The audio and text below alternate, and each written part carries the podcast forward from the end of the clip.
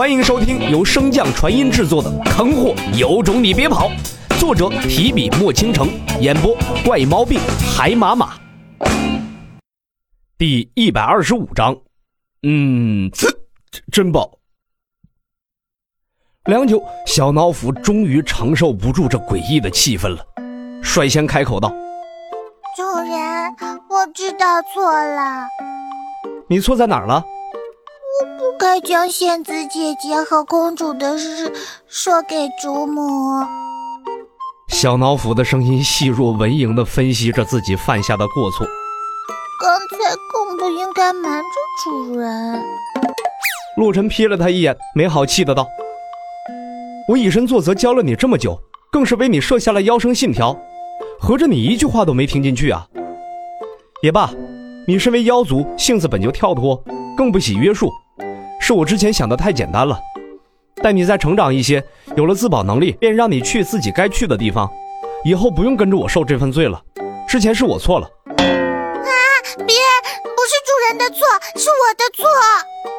小脑斧听到洛尘这话，顿时慌了。我以后再也不闯祸了，主人，你不要放弃我呀，主人！啊！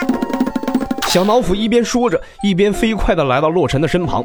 紧紧抓住洛尘道袍的一角，我保证以后再也不会乱说话了。乖乖跟在主人身边，好生修行。主人让我往东，我绝不往西。主人别丢下我，好不好？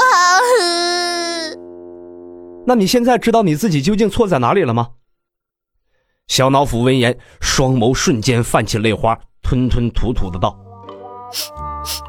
我，我，我教你的妖声信条背一遍。”妖生信条第一条：以妖做事，一妖当。第二条：知之为知之，不知就不知，是知之。第三条：作妖要诚信。等他背完，洛尘沉声道：“先不说你能不能理解，你连背都背不对。先不说这些，我问你，关于碎片和其他的事情上，我可有欺瞒过你？”小脑斧立马摇头道：“没有，主人从来没有骗过我。”我既然教导你做妖要诚信，那我自然也会诚信做事，给你树立榜样。之前答应你凑满一百个碎片，我就把作业给你。难道我会说话不算话？小脑斧连忙摇头。主人说话肯定算数。那你急什么？你要通过主母不劳而获。小脑斧感受到洛尘的语气再次严厉起来，便低下头，不敢答一句话。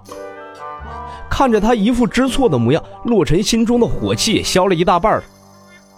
今日便教你第四个妖生信条：君子爱财，取之有方，不能不劳而获。关于作业一事，也该提上日程了。虽然过程比较痛苦，但他定会让你受用一生的。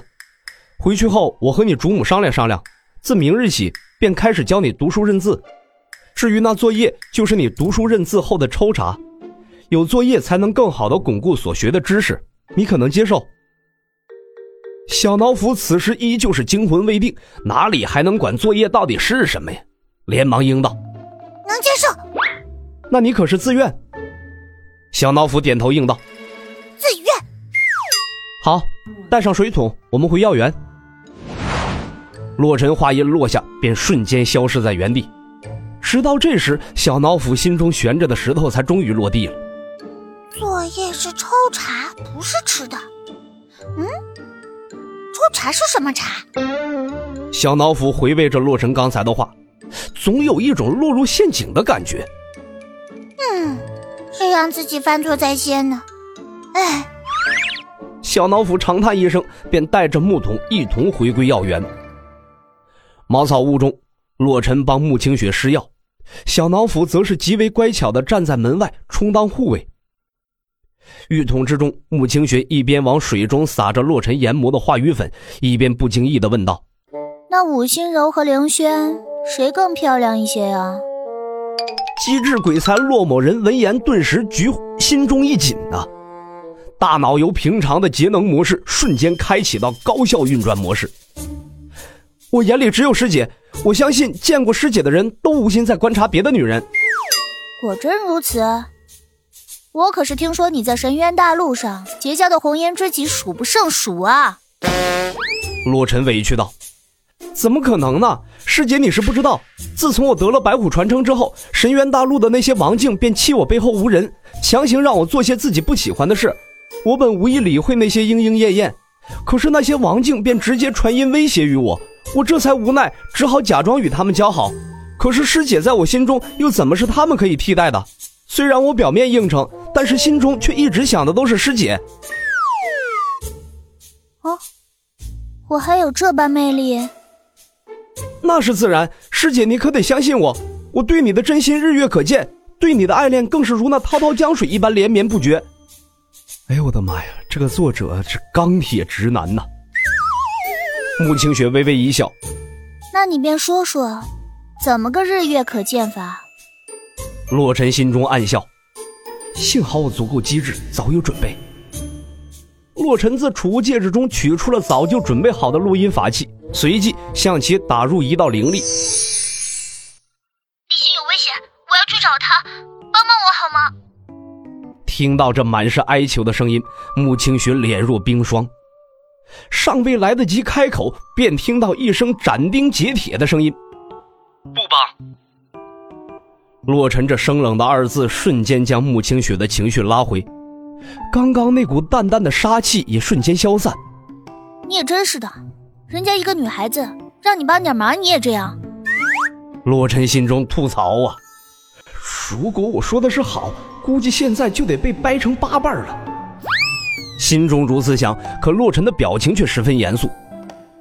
情愫往往是在这种时候就产生的，这是我从根本上杜绝他们的想念。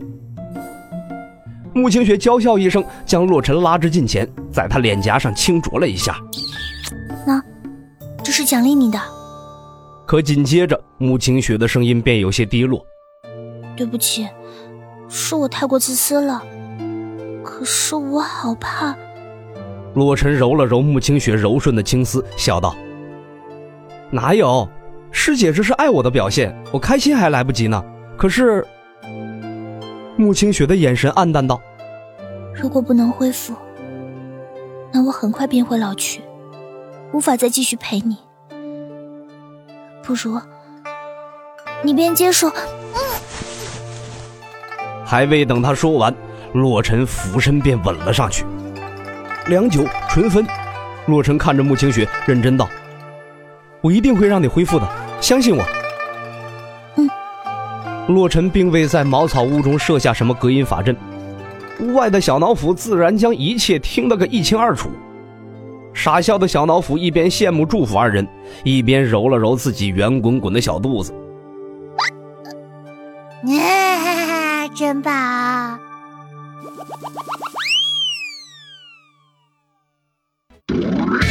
本集播讲完毕，感谢您的收听。